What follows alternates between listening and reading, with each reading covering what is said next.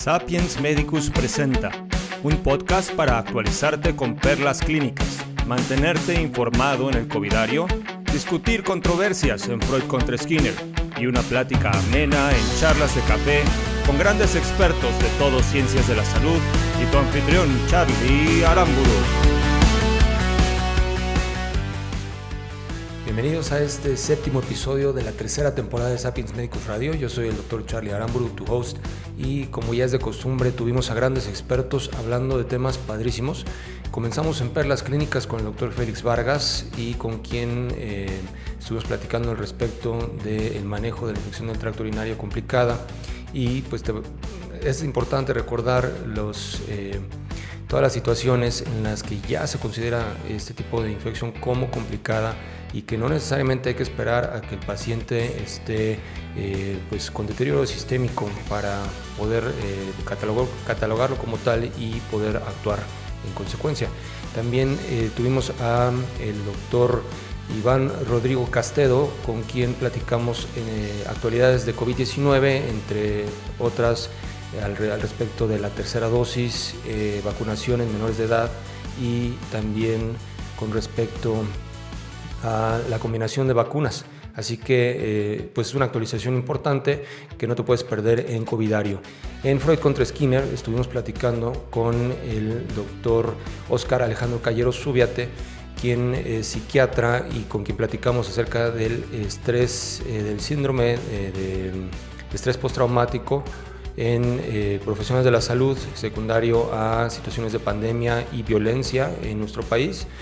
Y terminamos el eh, episodio platicando con el nutriólogo Miguel Mesa Pluma, con quien eh, pudimos eh, charlar al respecto de nutrición en VIH, SIDA y bueno, que la enfermedad en el aspecto nutricional se ve afectada desde el aspecto médico, pero también desde el social. Así que no te puedes perder este programa y comenzamos. Comenzamos este séptimo episodio de la temporada y bueno, tenemos a un invitado padrísimo para hablar de este primer tema. Em, vamos a, tratar algo que es bastante común, pero donde siempre cometemos ciertos errores em, y que debemos estar completamente al día. Eh, creo que hay algunos puntos que tenemos que resaltar y eso lo vamos a hacer el día de hoy se trata de la, infección eh, de tracto urinaria complicada y su tratamiento. Y para ello tenemos a un invitado, como les decía, padrísimo. Él es eh, médico cirujano y partero por la Universidad de Guadalajara. Hizo su especialidad en neurología en la misma universidad. Eh, es docente de clínica quirúrgica de urología en una universidad privada aquí en la ciudad de Guadalajara. Y además está certificado por el Consejo Mexicano de Urología y tiene dos estancias, una estancia formativa en urooncología y trasplante renal por la Fundación Pichbert y otra en gabinete de la, la paroscopía urobionic, también por la misma institución. Tenemos con nosotros al doctor Félix Vargas. ¿Cómo estás, doctor? Muy bien, Carlos. Un placer, un placer estar de aquí con ustedes. Bueno, empezando por la diferencia entre complicada y no complicada. Eh, las infecciones de vías urinarias no complicadas son infecciones clásicamente en mujeres. ¿sí? Ya desde que son hombres ya es complicada, ya piensas en otras posibilidades, sobre todo por prostatitis, por ejemplo, en hombres, que ya cambia totalmente el, esquema. Pero en el caso de las infecciones complicadas, el tan solo estar dando un antibiótico que no te respondan después de 7 días de tratamiento, ya, esto ya es complicado. Aún sea su primera infección de vías urinarias, aún esté estructuralmente y funcionalmente perfectamente normal, va a ser infección de vías urinarias complicada.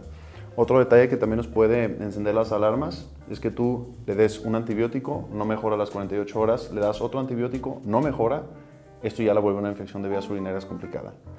Otra, está 48 horas en el hospital, trae una infección de vías urinarias, ya se considera una infección de vías urinarias complicada. Otro escenario, dos infecciones de vías urinarias no complicadas en seis meses, ya es una infección recidivante, ya será toda una infección de vías urinarias complicada. Tres infecciones de vías urinarias complicadas, tres infecciones de vías urinarias comunes y corrientes en un solo año ya se considera infecciones de vías urinarias complicadas. Entonces, te fijas, hay varios escenarios que no necesariamente es un paciente grave, pero es una infección de vías urinarias complicada. Sí, claro, porque normalmente este, los que no estamos especializados en neurología, tenemos, eh, pues ahora sí, descrito ¿no? cuál es el cuadro que se nos puede presentar de una afectación ya pues bastante eh, importante del paciente y no necesariamente tenemos que llegar a ese punto, sino como bien dices, hay ciertos criterios que debemos tomar en cuenta para ya considerarla complicada y empezar, empezar un manejo adecuado. Así es, por ejemplo, llega una paciente con aumento de la frecuencia urinaria, urgencia urinaria, urgencia urinaria. En menos de una hora tiene que volver a orinar. Orina y tiene pujo, tenesmo, orina unas cuantas gotitas o a veces llegan y te dicen, ¿sabes qué? Siento la orina fétida, empieza a oler mal, empieza a oler más concentrado. Me levanto dos, tres veces en la noche y ya hay nicturia y además tiene esa disuria tremenda con dolor suprapúbico. Es una cistitis. Incluso ayer me llama una, una, colega y me dice, oye, ¿sabes qué? Empecé con hematuria. Hematuria. Perfectamente se puede presentar una hematuria, una infección de vías urinarias no complicada. Entonces, esta paciente dice, ¿sabes qué? Ya me dieron tratamiento hace una semana. Me dieron nitrofurantoína. Pero llevo una semana con los síntomas. No mejoré. Esto ya es una infección de vías urinarias complicada. Ahora, eso es un escenario de una cistitis. Una cistitis común y corriente, pero te llega con aumento de frecuencia respiratoria, aumento de frecuencia cardíaca, incluso puede haber hipotensión, puede haber hipertermia, puede haber fiebre como tal. Y ahí dices, bueno, esto ya es una infección de vías urinarias complicada, hay una respuesta inflamatoria sistémica. Sí. Pero no todos tienen que llegar con una respuesta inflamatoria sistémica para que tú pienses en una infección de vías urinarias complicada. Entonces, y, y además la, la relevancia de, de, un buen interrogatorio, ¿no? Porque este, si llega la paciente y te describe los síntomas, en ese momento, si, y tú no interrogas, ¿no? Eh, ¿Cuál fue la situación previa a la presentación del cuadro? ¿Cómo arrancó todo? Eh, te puedes ir por otras cosas, ¿no? no y, y un ejemplo, igual, en los niños, una infección de vías urinarias en un niño de menos de 6 años se considera una infección de vías urinarias complicada. Menos de 5 años, menos de 6 años es infección de vías urinarias complicada. Una paciente embarazada, ninguna comorbilidad, una paciente embarazada. ¿Es complicada o no es complicada? Es una infección de vías urinarias complicada. Si te fijas, hay varios escenarios. Oye, pero nada más tiene cistitis, nada más trae aumento de frecuencia urinaria, trae urgencia urinaria, trae pujo, tenesmo, dolor suprapúbico, nicturia y está embarazada. Es una infección de vías urinarias complicada. Por las consecuencias funestas que nos puede llevar. Una amenaza de parto pretérmino, sangrado durante el embarazo. Por esas cuestiones son infecciones de vías urinarias complicadas. Pacientes añosos, pacientes arriba, con 60 años para arriba, alguna comorbilidad, 60 años, es varón, ya es complicado. Paciente de 21 años, ninguna comorbilidad, varón, infección de vías urinarias, es una infección de vías urinarias complicada. Sí, pues es súper importante tener todas estas eh, pues, situaciones en las que podemos tener al paciente eh, y que debemos ya considerarlo como una infección de tracto urinario complicada. Y bueno, hablando ahora sí de la cuestión, eh, llega el paciente con afectación sistémica, ¿cuáles son los datos, el foco rojo que tú dices, voy, tengo que internar a mi paciente ya? Justo ayer vi una urgencia, me habla por teléfono un colega con el que trabajo muy seguido, me dice, ¿sabes qué? Tengo un paciente, es un paciente que sufrió un trauma medular, el cual está parapléjico, tiene un cateterismo limpio intermitente, están factores de riesgo. Aquí empezamos con dónde la lesión, desde ahí tú indagas y dices, a ver, las lesiones que son arriba de la protuberancia, arriba del el centro de la micción, pueden llevarte primero al, choque, ¿no? Donde, donde ya no pueden orinar. Pero después de esto que se establece, empiezan con hiperactividad vesical. Primero, los, los, las consecuencias neurológicas, hiperactividad vesical. Entonces dices, ¿dónde fue el golpe? ¿Arriba? Después, ok, hiperactividad vesical. Vamos a encontrar esto. Daña, hay un, hay un problema con los riñones, ¿va a haber problema con los riñones? No. ¿Va probablemente a presentar infección de vías urinarias? Probablemente, pero no va a ser tan dañino. Ahora, si la lesión fue entre S2 hacia abajo, te va a dar una, una, una hipotonía del detrusor. Entonces, ¿es riesgoso? Sí, se puede tapar, puede tener alteraciones con el vaciamiento, pero no es tan peligroso. Pero ¿qué pasa si está entre el puente y S2? Disinergia del detrusor. ¿Qué es disinergia del detrusor? Empieza a contraerse la vejiga, se contrae también el esfínter y esto a qué nos lleva? Reflujo. Y este reflujo a altas presiones intrarrenales, arriba de 40 milímetros de, de mercurio. Entonces, esto nos lleva a una situación bastante delicada. Este paciente tuvo una lesión lumbar. Él presenta disinergia del detrusor. Desde ahí tú ya dices, a ver, ¿dónde fue la lesión? Ok, fue en esta situación. ¿Cuándo fue? Fue en noviembre. Ok, ya pasaron más de tres meses. Está más que establecido. Sus médicos, su urologo ya le dejaba cateterismo limpio intermitente. Factor de riesgo también. Cateterismo limpio intermitente. Se estaba haciendo ese cateterismo limpio intermitente y sucede que empieza con datos de respuesta inflamatoria. Primero empieza con escalofríos. Pero el primer dato que ves es aumento de la frecuencia respiratoria. Cuesta trabajo, cuesta trabajo verlo. Pero lo primero que se refleja es la, respuesta respiratoria. Y luego revisas y está taquicárdico. Entonces a mí me hablan, ¿sabes qué? Primero va a ir al hospital ya, ahí va a llegar a un hospital privado. Y llego al hospital privado y ¿con qué me encuentro? Me han hablado, ¿sabes qué? Ya llegó.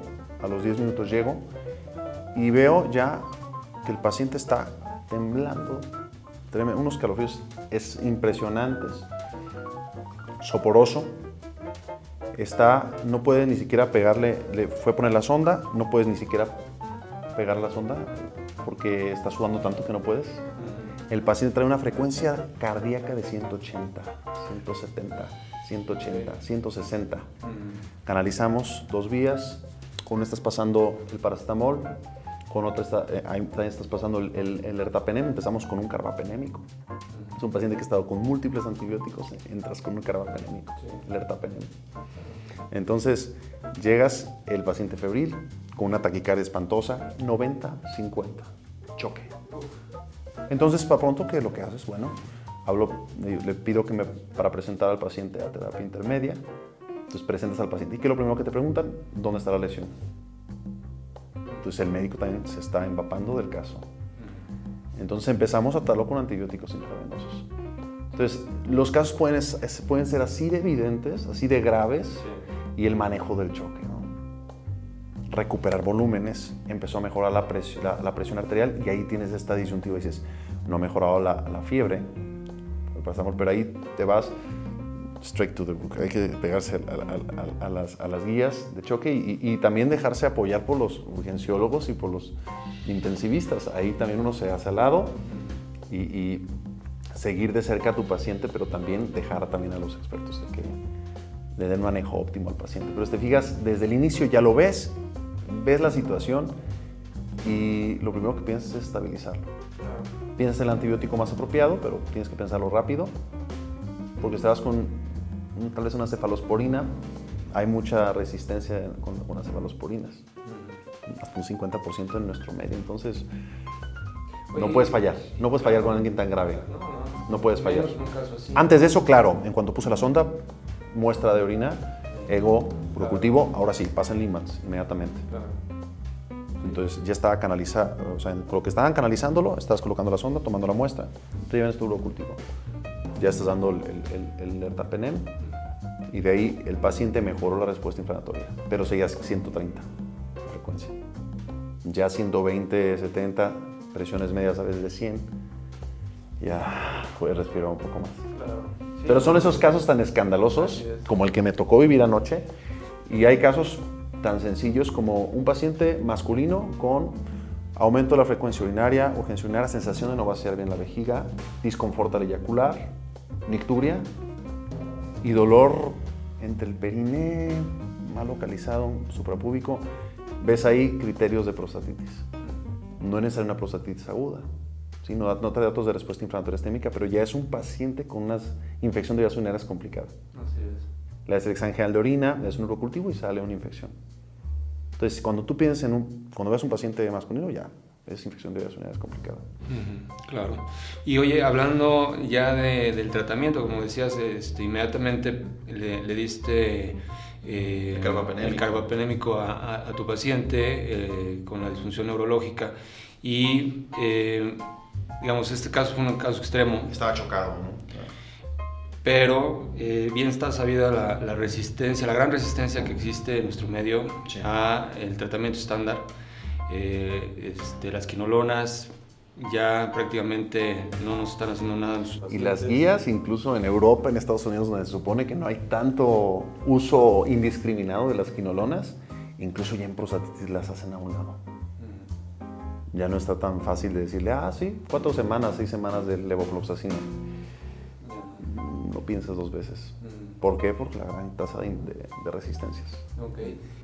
Y bueno, eh, la cuestión de, de, la resistencia y el tra los tratamientos que estándar que ya no están funcionando, ¿qué ¿qué recomendaciones das a, los colegas que nos están escuchando para tratar este tipo de infecciones de manera efectiva sin contribuir a la resistencia?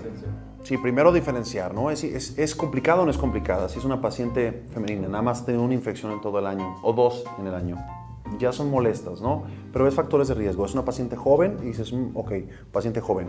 Ahí tienes que hacer algunas preguntas. Pareja sexual nueva, la frecuencia de las relaciones sexuales, algún cambio en, tus, hábitos. Puede haber una infección que tuvo dental, de un antibiótico. Este antibiótico mata la flora residente. Todos estos lactobacilos, múltiples bacterias que están en la, en la flora eh, comensal, en, periuretral, vaginal. Y esto te lleva a una infección, una infección de vías urinarias. Entonces tú debes de ver, a ver, antibióticos previos que hayas consumido, alguna relación nueva, aumento o cambios en la frecuencia de las relaciones sexuales, orinas justo después de tener relaciones sexuales. Son consejos muy sencillos que lo conocen todo el mundo, pero no todos lo hacen. Y no deben asumir nunca, o sea, nunca asumas. Siempre pregunta todo. Así es. Pregúntalo todo. Bien decíamos ya la, importancia del interrogatorio, ¿no? Y hacer un interrogatorio dirigido, eh, considerando todos estos factores de riesgo que puede tener nuestro paciente en particular. Una paciente joven, por ejemplo. Entonces ahí dices, bueno, es una cistitis de la luna de miel, ¿no? Un fin de semana en, en, la playa y llega con infección de vías urinarias única. Ok, ¿ahora qué le vas a dar? Piensa en las resistencias, hay que ver las resistencias locales, depende de cada país, de, de cada ciudad, dónde, cómo se presentan esas resistencias. Están todas en, internet, puedes tú ver las resistencias, los porcentajes de resistencias que hay a los antibióticos. No empieces con, con ceftriaxona, por ejemplo. No empieces con, un antibiótico de ese tipo, que son de muy amplio espectro. No empieces con levofloxacino, no empieces con una fluoroquinolona de este tipo. No, no lo recomiendo. Empieza con nitrofurantoína. Esta fosfomicina.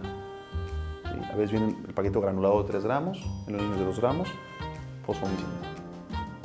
Y, y, nada más. Y hay esquemas muy cortos. Hace poco en, en la sesión del colegio invitamos a un infectólogo y, veamos la frecuencia con la que nosotros ampliamos los tratamientos innecesariamente. Y comparas los tratamientos de 3 días con los de 10 días. Y no hay diferencias. Depende del caso, el caso de cada persona.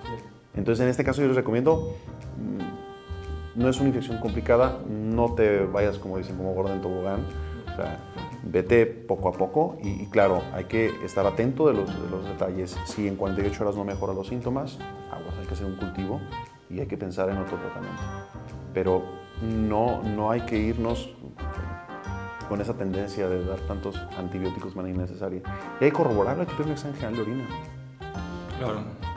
Sí, tan, sencillo como eso, ¿no? Dar, eh, o sea, tener nuestra, nuestra, eh, nuestro diagnóstico bien documentado, y de ahí partir ya para un tratamiento acorde al caso que estamos teniendo. Otro detalle, el examen general de orina es preocupante. Me ha tocado ver muchísimos casos donde ves el examen general de orina y ves piuria sin bacteriuria. Piuria estéril. Hay leucocitos en el examen general de orina, pero no hay bacterias. Y lo ves que trae fluoroquinolonas y tú.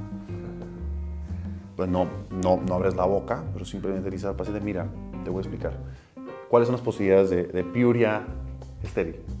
Litos, algunas cistitis no infecciosas, puede estar en cáncer, puede también provocar, y tuberculosis. Unas causas de, de piuria estéril. Entonces, mm, si trae piuria estéril, no le es antibiótico. No hay que dar antibiótico, hay que indagar. Hay que ver el cuadro, ¿qué tal es una piedra?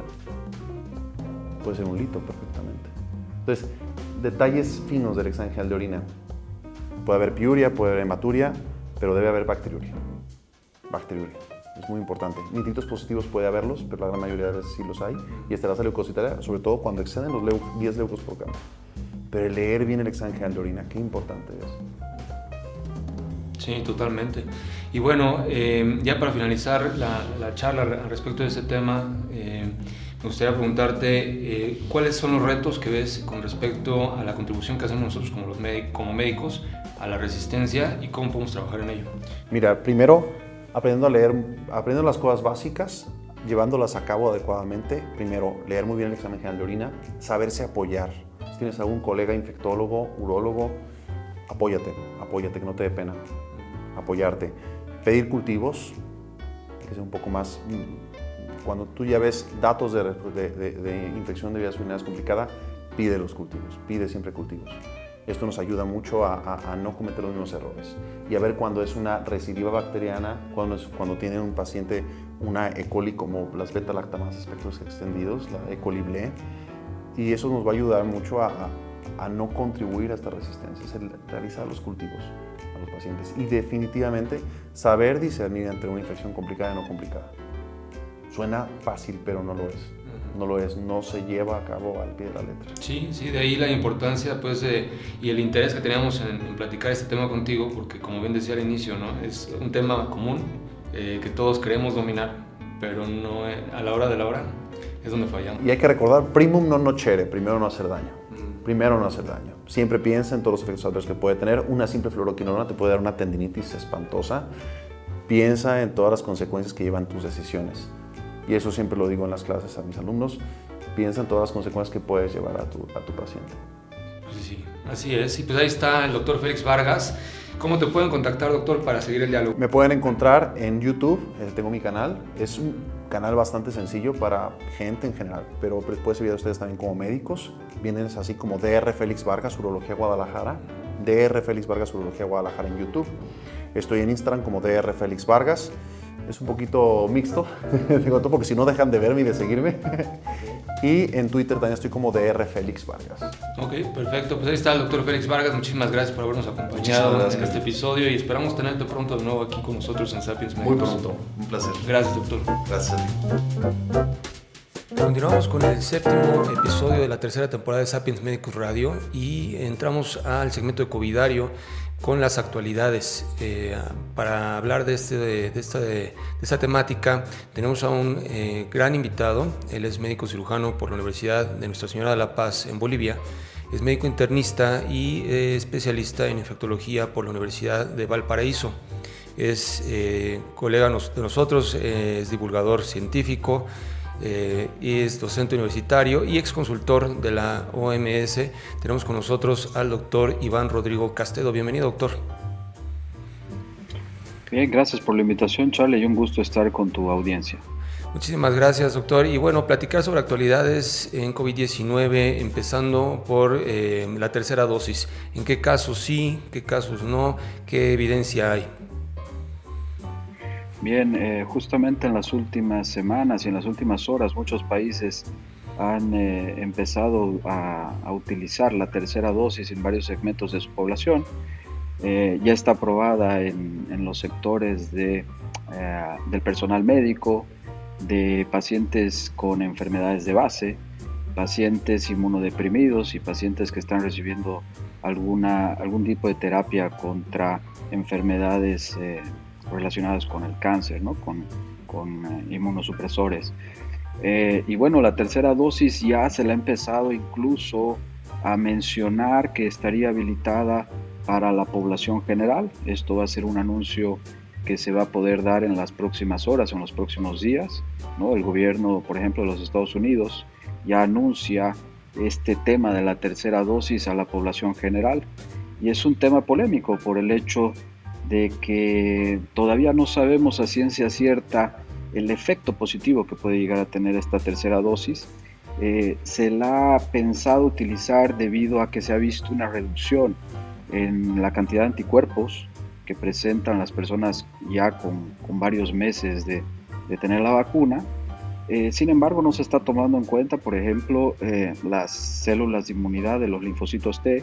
Por lo tanto, ahí viene la gran pregunta, ¿no? Si conviene dar esta tercera dosis a la población en general o si más bien eh, los gobiernos de los países desarrollados deberían concentrarse en aquellos países de, bajos ingresos que generalmente o se está viendo que su, sus tasas de vacunación no llegan ni siquiera al 2%.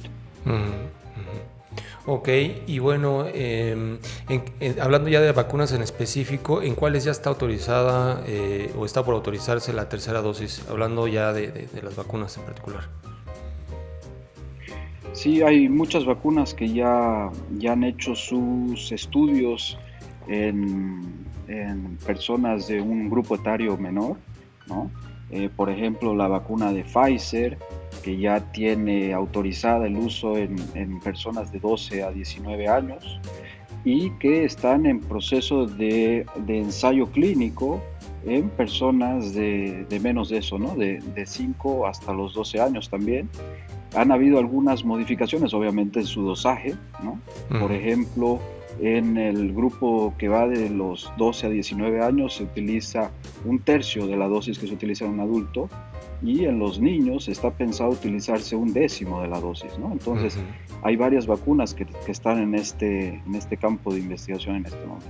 Ok, y en, eh, precisamente la, siguiente pregunta era con respecto a la vacunación en menores de edad, porque pues bien ha sido un tema eh, polémico y al menos aquí en México eh, el gobierno dice hasta que haya evidencia, pero ¿qué es lo que ustedes como infectólogos este, tienen ya, ya eh, documentado, sustentado y cuál sería la recomendación? Sí, bueno, lastimosamente el, tema del manejo político es muy caótico en muchos lugares, no, no solamente en México. A veces eh, decisiones de salud tan importantes tienen un trasfondo político, ¿no? y, y vemos que Em, en cuanto a la ciencia, en esta pandemia, si, si, tú te pones a analizar, la ciencia lo ha hecho muy bien, ¿no? Si te pones a analizar, en una semana, una semana y media teníamos la secuencia genética del virus, en pocos meses ya teníamos pruebas diagnósticas, pruebas de, de PCR, eh, en menos de un, en, en pocos meses ya teníamos no solamente una, sino varias vacunas y varias vacunas que funcionan. Entonces la ciencia lo ha hecho muy bien.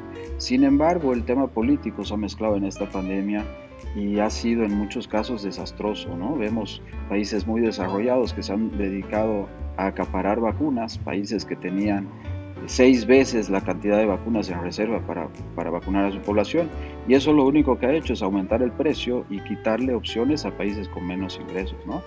Entonces, este tema de, los niños no es un tema menor, es un tema que hay que analizarlo bien, no podemos mandar a los niños eh, a, su libre albedrío a, los colegios sin, o a las escuelas sin los mínimos cuidados, ¿no? Eh, es como dejar a la inmunidad de rebaño eh, sin tomar medidas adecuadas, ¿no? es decir, tiene que haber en los lugares donde se apruebe buenos niveles de vacunación, se deben tomar medidas que sirvan, se debe tener medidores de, CO2, por ejemplo.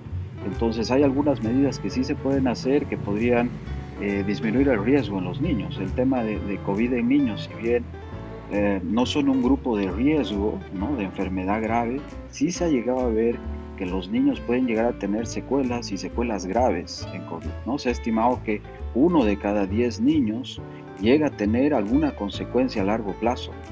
Y entre estas consecuencias de secuelas de COVID pueden haber incluso secuelas cognitivas, ¿no? Entonces no es un tema menor.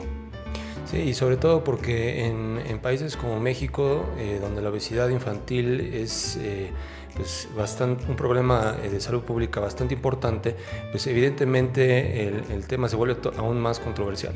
Entonces, pues ahora sí, esperamos que, que pronto la, la, evidencia tenga el, el peso suficiente para que el gobierno actúe como, como tendría que, estar actuando.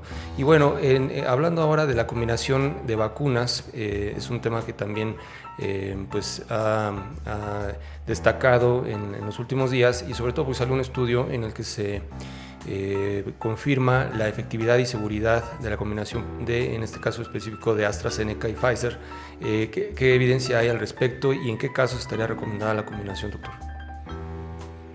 Sí, bueno, el tema de combinación de vacunas es un tema que se está hablando mucho y sobre todo en países latinoamericanos, ¿no? ¿Y por qué se está hablando en nuestros países? Justamente porque han habido muchas fallas en el proceso de adquisición de vacunas. Em, el tema de combinación de vacunas yo lo plantearía de esta forma. Lo ideal es que eh, toda persona que se vacune con la primera dosis trate de hacerlo con la misma vacuna para su segunda dosis. Es lo ideal, es lo que se ha probado, es lo que se ha testeado, es lo que está en ensayos clínicos. Ahora, lo que sí, cuando hay escasez de ciertas vacunas, lo que se está empezando a hacer es ver cómo funcionan estas vacunas. Y bueno, lo que sabemos al momento con, con toda la evidencia científica es que habrían buenos resultados. ¿no? Es decir, se ha probado, por ejemplo, el hecho de mezclar la vacuna de AstraZeneca con Pfizer, lo cual ha dado resultados robustos de inmunidad. ¿no? Tiene que ser en ese orden, por ejemplo. Se ha visto que haciendo Pfizer primero y AstraZeneca segunda no da el mismo resultado, es decir, depende de muchas variables. Eh, se ha visto que esta combinación de vacunas funciona mejor cuando son vacunas heterólogas, es decir, vacunas de diferente plataforma vacunal. Funciona muy bien. Por lo tanto, una vacuna de virus inactivado serviría muy bien con una vacuna de ARN mensajero. Entonces, eh, la evidencia hasta ahora es, es eh, escasa, pero es muy promisoria, ¿no? Muy promisoria. Yo creo que a futuro eh, este tema de combinar, a vacuna, combinar vacunas va a, ser, va a ser lo que vamos a tener que hacer. ¿no? Ok, muy bien, pues eh, ahí está el doctor Iván Rodrigo Castedo. Doctor, ¿cómo te pueden contactar para continuar el diálogo? Sí, bueno, eh, yo estoy, trato de estar muy activo en, Twitter, ¿no? mi, mi, cuenta es Iván R. Castedo, arroba Iván R. Castedo, entonces las personas que quieran contactarse no, no hay ningún problema para ello. Excelente, pues muchísimas gracias por haber compartido este espacio con nosotros y bueno, estaremos buscándolo para eh, pues, eh, participación en futuros episodios y que nos mantenga eh, actualizados en este tema tan importante y que ya llevamos un ratito pues, batallando quienes están, sobre todo quienes están en la, primera línea con, con los pacientes. Así es, no ha sido el placer todo mío estar en tu programa, Charlie, para cuando me vuelvas a requerir. Perfecto, gracias doctor y saludos hasta Bolivia. Gracias a ustedes, hasta luego. Hasta luego. Continuamos con el programa de esta ocasión en Freud contra Skinner y vamos a platicar de un tema, pues creo que está bastante vigente eh, por la, la, situación que estamos viviendo en nuestro país y que seguramente en otras partes de Latinoamérica se, están, se está viviendo en algunos otros contextos Em, se trata del estrés postraumático secundario en profesionales de la salud en situaciones de pandemia y violencia. Eh, bien es conocido que, aquí en México, pues eh, no nada más estamos viviendo eh, la, pandemia y muchos de nuestros colegas están atendiendo esta situación ya en la desafortunada tercera ola con la variante Delta y que pues, nos, está, nos está yendo mal. ¿no? es una situación eh, de estrés continuo y que puede eh, derivar en múltiples em, pues, situaciones para nuestros colegas, además de que el, aunado a ello, en ciertas regiones de, México hay ah, situaciones de violencia, ah, pues podríamos llamar incluso violencia extrema, eh, que se están viviendo. Ya hace poco fue muy sonado el caso de un pasante que falleció en, eh, un, ataque en Fresnillo, Zacatecas.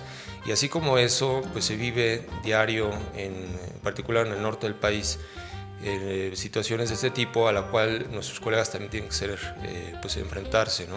Y bueno, para hablar de esto y cómo, cómo podemos abordarlo pues entre colegas y hacia eh, pues en ese momento ya nuestros pacientes que se vuelven estos colegas que están padeciendo estas situaciones, está con nosotros un invitado eh, padrísimo, él es eh, médico cirujano por la Universidad Autónoma de Chihuahua, es especialista en psiquiatría por la UNAM, en el Hospital Psiquiátrico Fray Bernardino y tiene una subespecialidad en psiquiatría perdón, es el enlace de, la subespecialidad en psiquiatría eh, hacia el Instituto Nacional de, eh, Ciencias Médicas y Nutrición Salvador Subirán.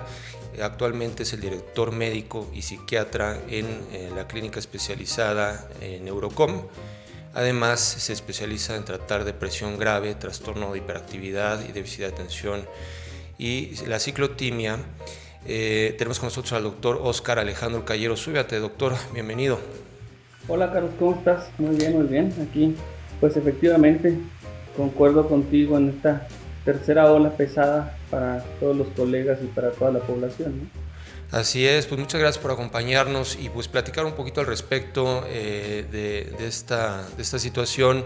En general, ¿qué, qué, cuál es la incidencia y, qué, qué, lo que ustedes han visto con respecto a esta situación entre colegas que, que están enfrentados a este estrés continuo eh, pues, severo? Mira, fíjate que estabas mencionando algo muy, muy interesante. Eh, una de las cosas a las que nos hemos enfrentado la mayoría de los médicos y el personal sanitario es la violencia justamente eh, externa y la violencia extrema desde aproximadamente esto pues lo sabemos, tenemos casos aislados desde eh, o datos desde que tenemos de razón del servicio social, sin embargo, alrededor del 2011 al 2012, fíjate que hubo comunidades abandonadas en Durango, en Tamaulipas, eh, justamente por este tipo de, de, situaciones en donde los médicos ya no querían, sobre todo el servicio social, ya no querían hacer visitas domiciliarias. Eh, para darte un poquito de contexto, en el 2012 es cuando se empiezan las primeras marchas y a dar un poquito de información y, y hacerse más mediática esta situación. Ya, si recordamos, ya para el 2014 ya teníamos movimientos sociales, ¿no? Movimientos en las redes sociales. Yo soy 17 cuando hubo eh, los estos 16 médicos que, que encarcelaron, ¿no? Justamente, y que fueron acusados de negligencia. Bueno, de ahí nos vamos al 2015 porque estamos, eh, estamos hablando de una situación que no es nueva para nosotros. El, el, los sistemas complejos de violencia, los sistemas de salud, en, esta complejidad que tenemos de violencia y de pandemia, han venido a abrir eh, heridas que ya traíamos, ¿sí? Como, como gremio. Y pues no sé si recuerdas, en el 2015 también sale el hashtag Yo también me dormí, ¿no? Que, que le toman una foto a una, a una pasante, a una interna, creo, de, de, de un hospital de la ciudad. Y, y, hubo mucho apoyo, siempre ha habido apoyo de la comunidad. Sin embargo, pues ya justamente hacia el 2017, 2018, eh, prácticamente teníamos índices de violencia importantísimos, se empieza a tomar medidas por, por tanto, tanto medidas externas por parte de las autoridades como medidas internas por parte de los sistemas eh, académicos de cada una de las universidades que, que pues mandan pasantes que, a, lugares de, pues de violencia en donde tú sabes que es prácticamente muy, muy complejo a veces las visitas domiciliarias, eh, que te lleguen con amenazas, pero bueno, esto es parte de, una situación que hemos vivido desde 2007 aproximadamente, es esta, este aumento en la violencia. Viene la pandemia y, y, nos trae ¿no? de cabeza, nos trae de cabeza porque si recuerdas también el año pasado hubo algunas, cuando se da, se da en el 2020 la, la noticia en marzo que nos encierran, empezaron como el rechazo hacia, hacia ver enfermerías, hubo hasta una enfermera que que fue muy sonado y, y los medios lo, lo, tomaron mucho y entonces eh, se empezó a, dar incluso transporte, eh, seguridad a los hospitales porque estábamos en esta, en esta transición en donde pues a principios del, del año se estaba hablando de 90 eh, denuncias por parte de personal médico hacia, en, en cuestión de violencia y de depresión, ¿sí? y, eh, perdón, cuestión de violencia hacia personal médico y de alguna manera, interesantemente, para los primeros de abril del año pasado, eh, CONAPRED en un solo día tuvo 140, 144 eh, denuncias este, y, estaban muy sorprendidos porque era lo que más o menos recibían a la semana y sobre todo era personal médico pues, de primera línea. ¿no? Esto hace que de alguna manera trabajemos contracorriente y estemos obligados a ciertos momentos, sobre todo se los comento yo en Cigate, estamos un poquito más eh, tolerantes hacia, la, hacia el manejo del paciente difícil y familiar difícil. En otras especialidades no. Urgencias, eh, yo creo que es también otra de las que se avientan ¿no?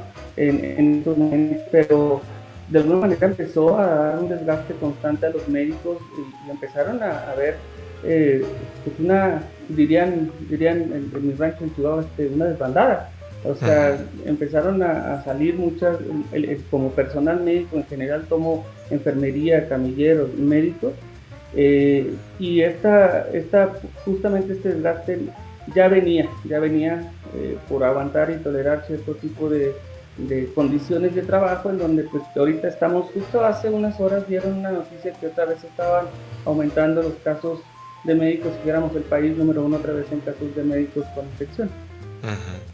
Sí, pues, eh, ¿y, ¿y, qué es lo que ustedes han eh, visto a la hora de, ya tratar, recibir a los colegas y, y, pues diagnosticarlos empezarlos a tratar con, con este estrés eh, traumático y postraumático secundario a todas estas situaciones, pues no nada más de la, como bien decimos, no nada más de la, de la pandemia, sino también de las situaciones de violencia eh, que, están viviendo. ¿Qué es lo que ustedes están, están viendo? Al, principio, durante el, transcurso de, de, la primera ola y, bueno, eh, parte de la segunda, que se puede llamar, eh, empezábamos a ver pues la, la, evidencia, ¿no? Empezamos a ver información acerca de la, la, presentación de burnout, la presentación de depresión, la presentación de estrés postraumático al entrar a, a áreas COVID y estaba alrededor del 20-30% de, de los médicos a nivel mundial. Tú sabes que esto está cambiando constantemente y está cambiando hacia el aumento justamente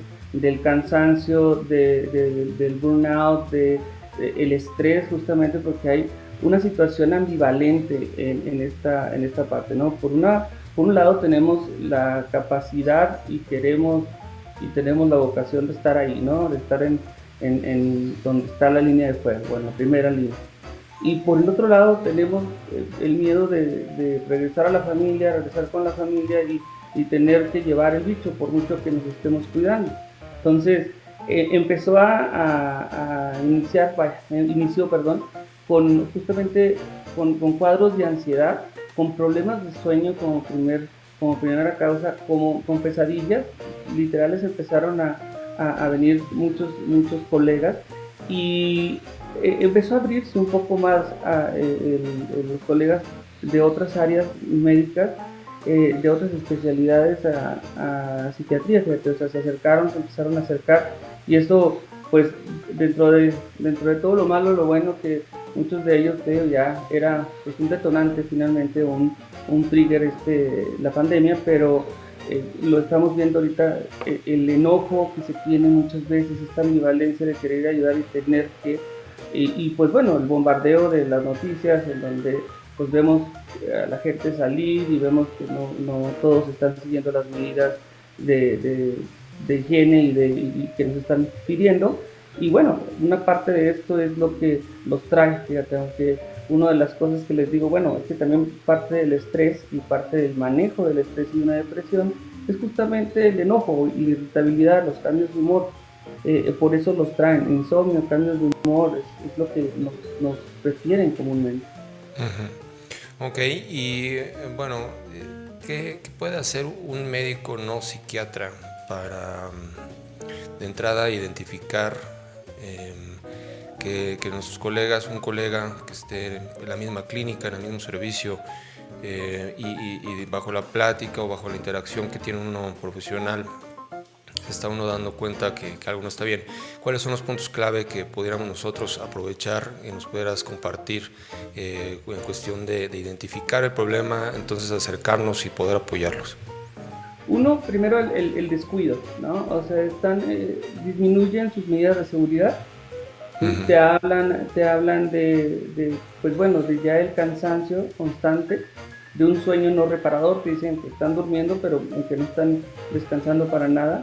Eh, otra puede ser el insomnio, que, que, pueden ser tanto intermitente como terminada como de inicio.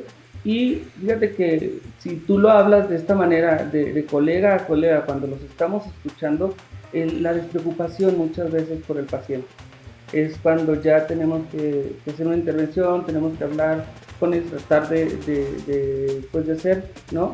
un poquito más de, de, plática acerca de estos temas e ir identificando si justamente hay cambios de ansiedad, hay problemas en la familia y, sobre todo, te digo, un, una alerta, un poco rojo yo creo que es el descuido, el dejar de, protegerse de la manera que normalmente nos protegemos en los servicios y en la consulta.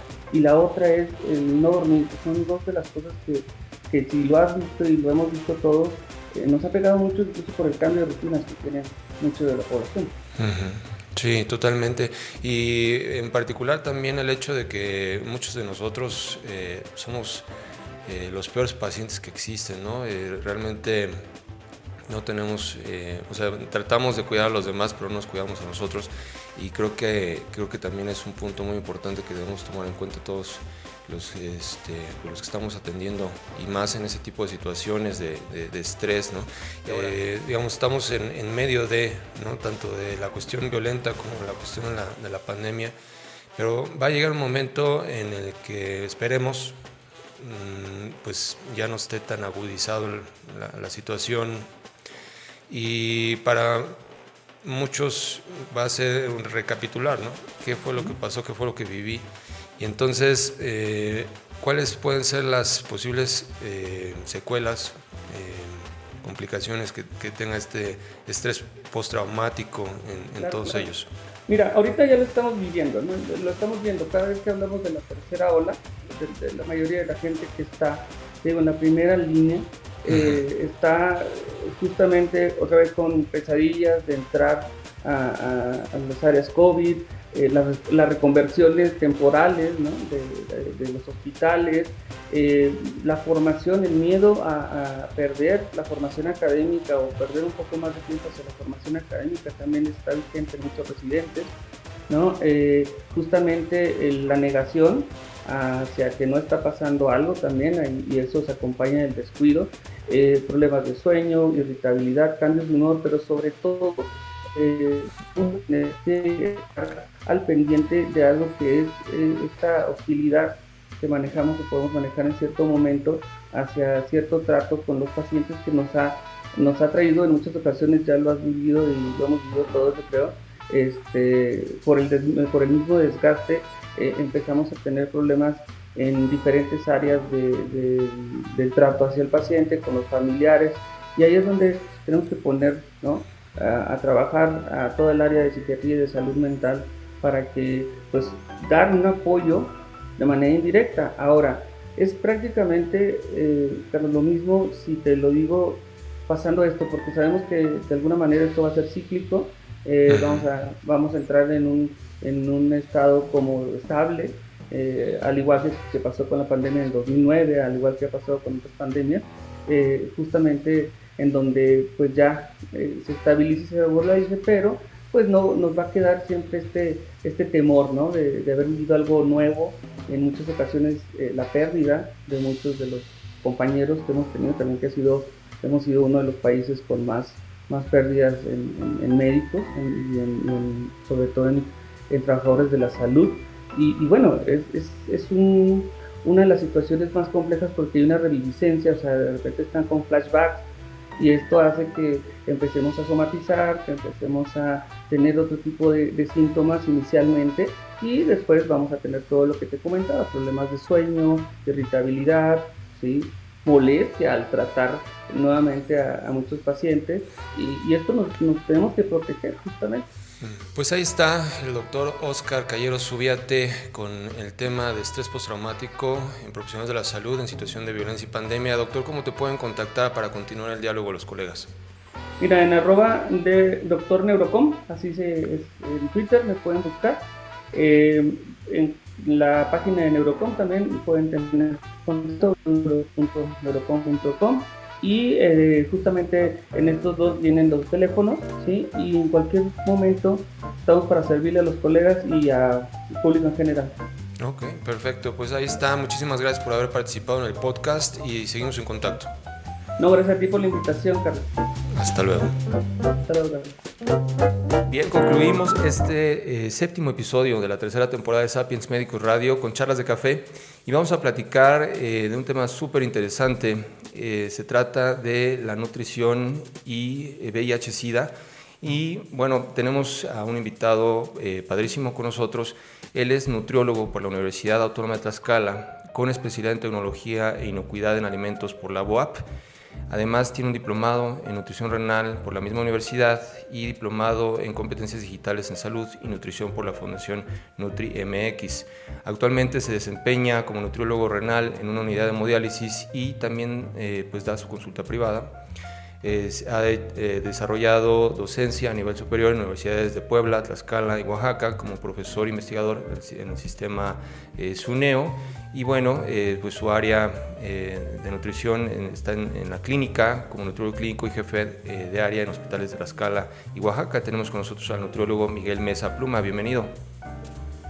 buenas tardes, doctor. Gracias por la invitación. No, pues gracias a ti por compartir este espacio con nosotros y platicar un poquito acerca de este tema que, eh, pues, si bien no, no todos los eh, profesionales de la salud em, estamos en contacto diario con eh, pacientes con VIH-Sida, sí es muy importante el, tener esto presente para que en el caso dado podamos pues saberlo abordar y eh, pues en, caso de ser necesario referir con ustedes los, los expertos que, bueno, eh, en el caso de, de VIH-Sida, pues es un caso muy particular.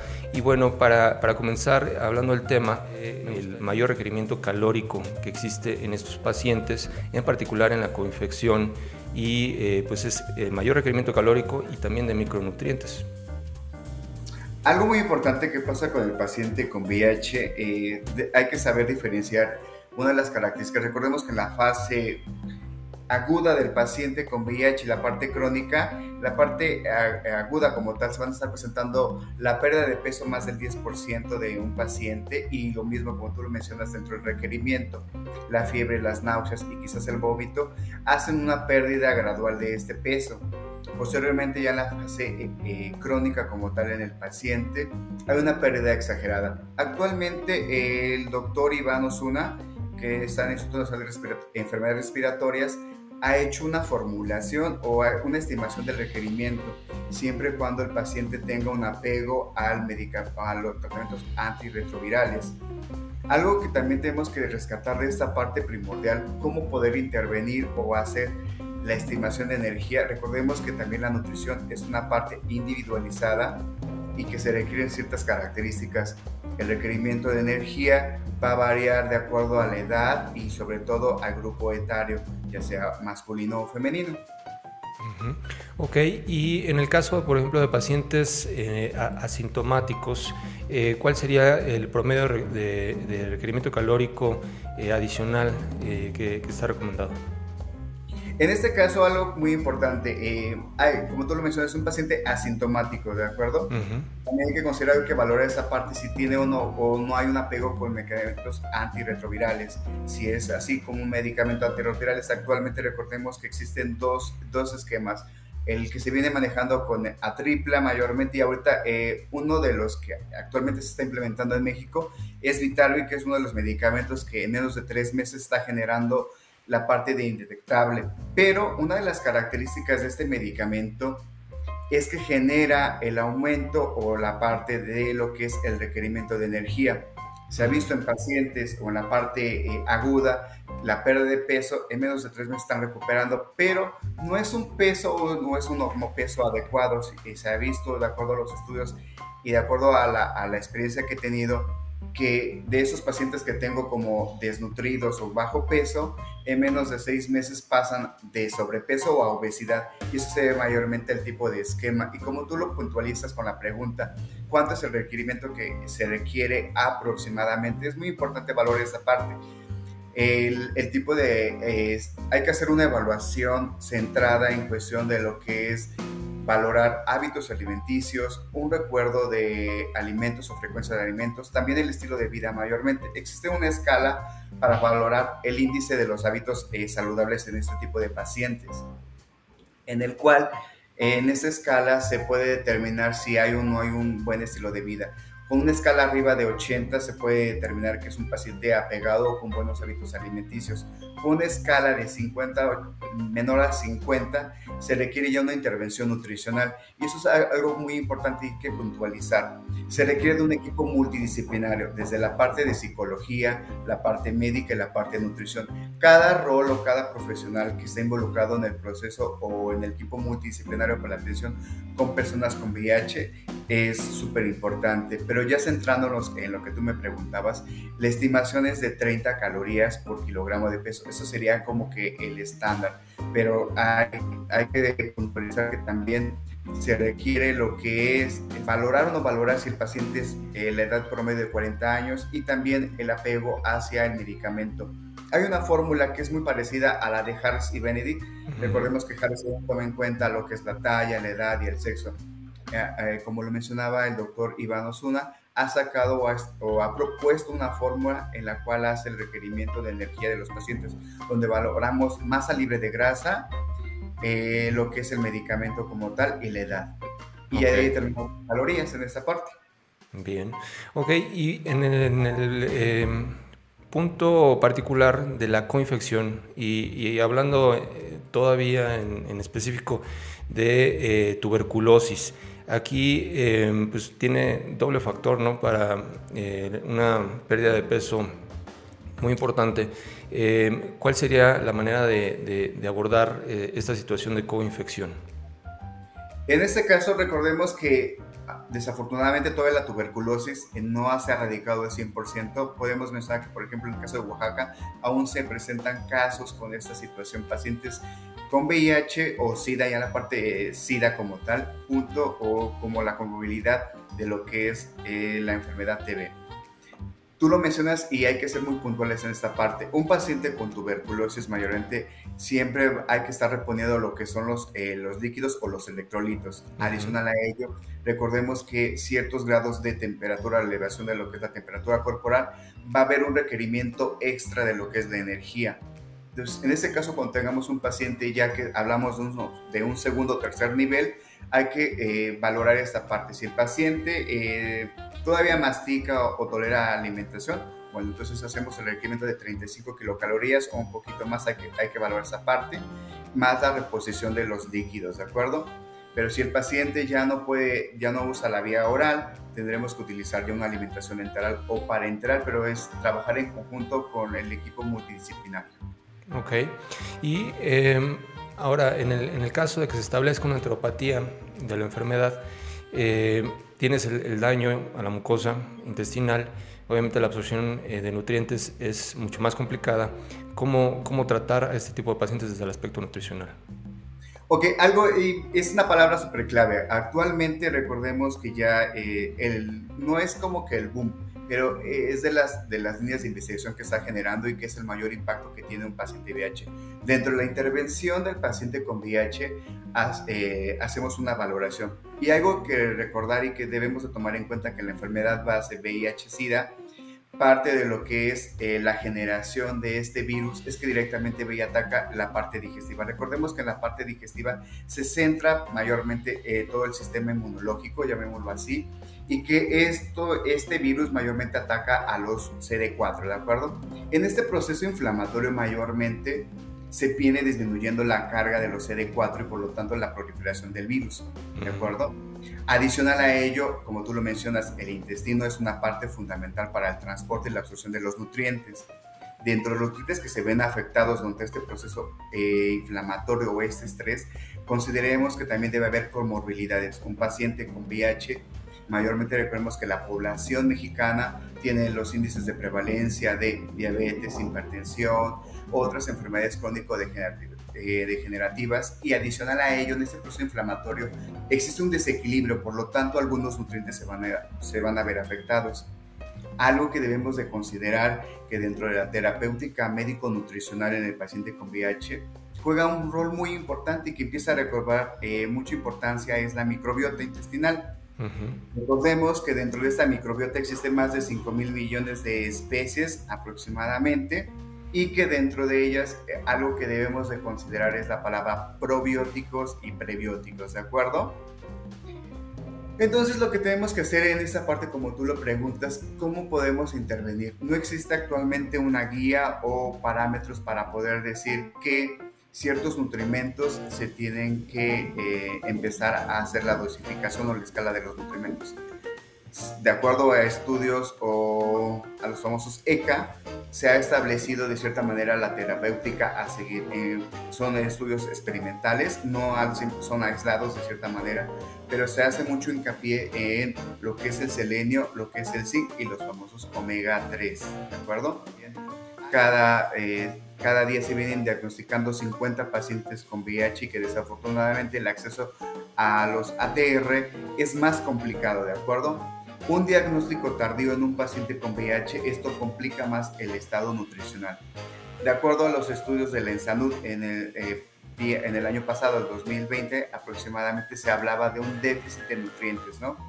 En población infantil y en población adulta hay un déficit de los nutrientes superesenciales que forman parte de ahorita con esto de la pandemia, lo que es la vitamina D, la vitamina E, el zinc y el selenio son como que de los nutrientes súper importantes. Recordemos que una de las funciones que tiene el zinc es que ayuda a fortalecer el sistema inmunológico, participa en, lo que es eh, la modulación de los linfocitos y otras funciones primordiales como es el cabello, como es el, las uñas mayormente, también el complejo B en la función de lo que es el transporte de algunos nutrientes, ¿de acuerdo?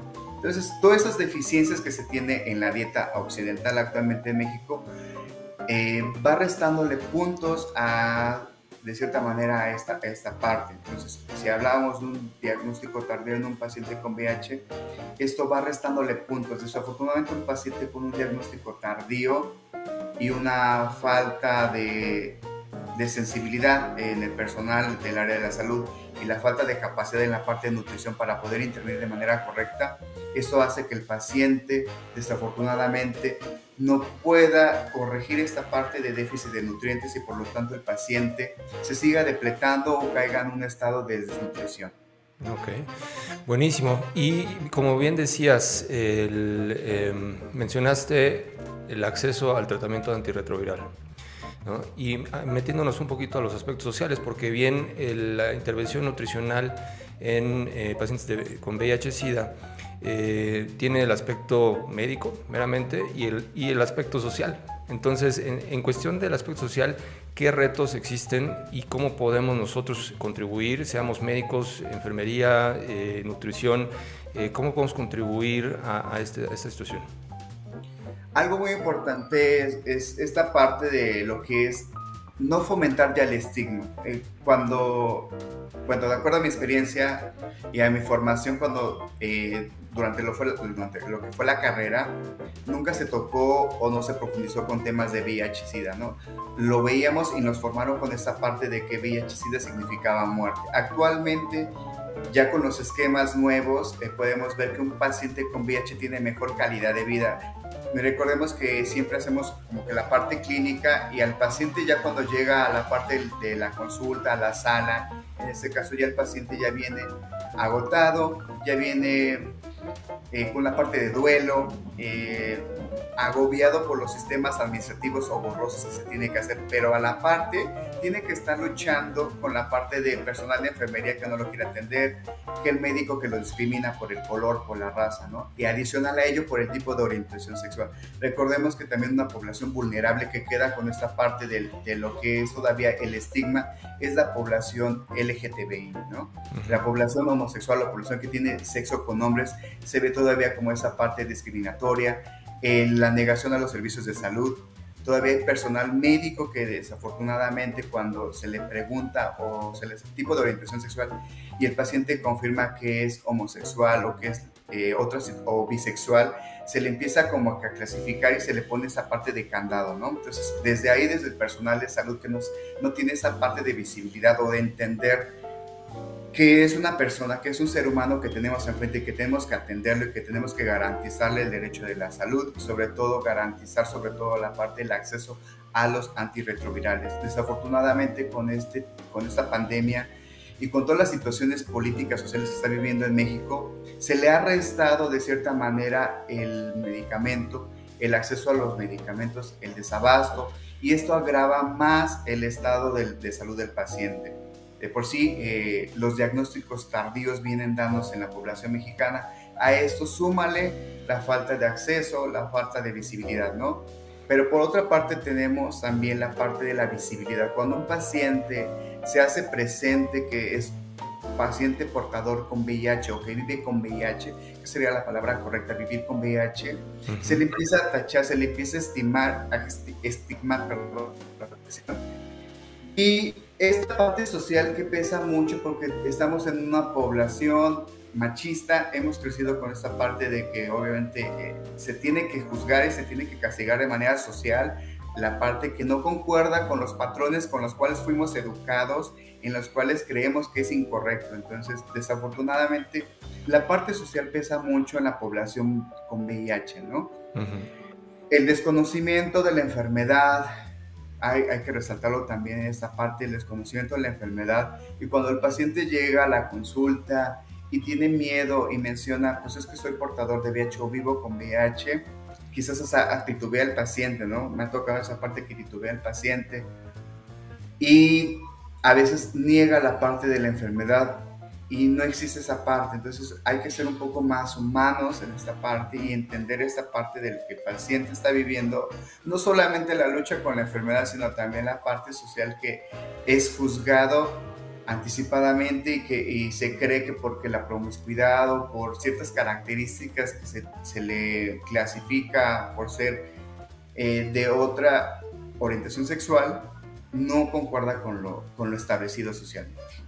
Ok, pues eh, buenísimo. Realmente eh, habría que eh, pues, trabajar en nuestro gremio, ¿no? en, concientizar y sensibilizar de, mayor manera a, pues, a todos nuestros compañeros para que cuando llegue un paciente con diagnóstico o factores de riesgo, se le atienda de manera integral y sin estigma, sin, pues ahora sí todo lo que comentas, que, que está precisamente es, ah, eh, cimentando de entrada ya la, problemática que a futuro se va a ver con el mismo paciente, ¿no? Entonces, pues ahora sí que, a divulgar y, concientizar a, nuestro gremio. Pues ahí está, buenísimo. El, nutriólogo Miguel Mesa Pluma, ¿cómo te pueden contactar para continuar la charla? Ok, a través de redes sociales como Miguel Mesa Nutri, eh, estaríamos en todas las redes sociales, estamos en TikTok, en Instagram, Twitter y Facebook con Miguel Mesa Nutri y estaríamos, ahí hacemos un poco de cuestiones de nutrición y también le, entramos un poquito a esta parte de lo que es VIH. Y algo que hay que resaltar y que quiero dejar aquí es que a toda población que viva o personas con VIH y que no tengan acceso a una consulta de nutrición, yo doy y aporto mi granito de arrendo con ese tipo de población. No cobro mis honorarios, simplemente yo brindo la, la, orientación y les damos el seguimiento para que obviamente restablezcan y se mejore su estado de salud y nutrición. Buenísimo, pues ahí está Miguel, muchísimas gracias por haber participado en nuestro eh, podcast y esperamos tenerte pronto de vuelta. Claro que sí, Doc, a ti, por la Hasta luego. Hasta luego, buena tarde. Pues ahí está el séptimo episodio de la tercera temporada de Sapiens Médicos Radio. Esperamos que haya sido de tu total agrado. Y bueno, comentarte que este primero de septiembre vamos a tener un webinar eh, sobre actualidades en endoscopia y eh, va a tener tres grandes expertos eh, con quien podrás eh, interactuar en un QA al final de las presentaciones.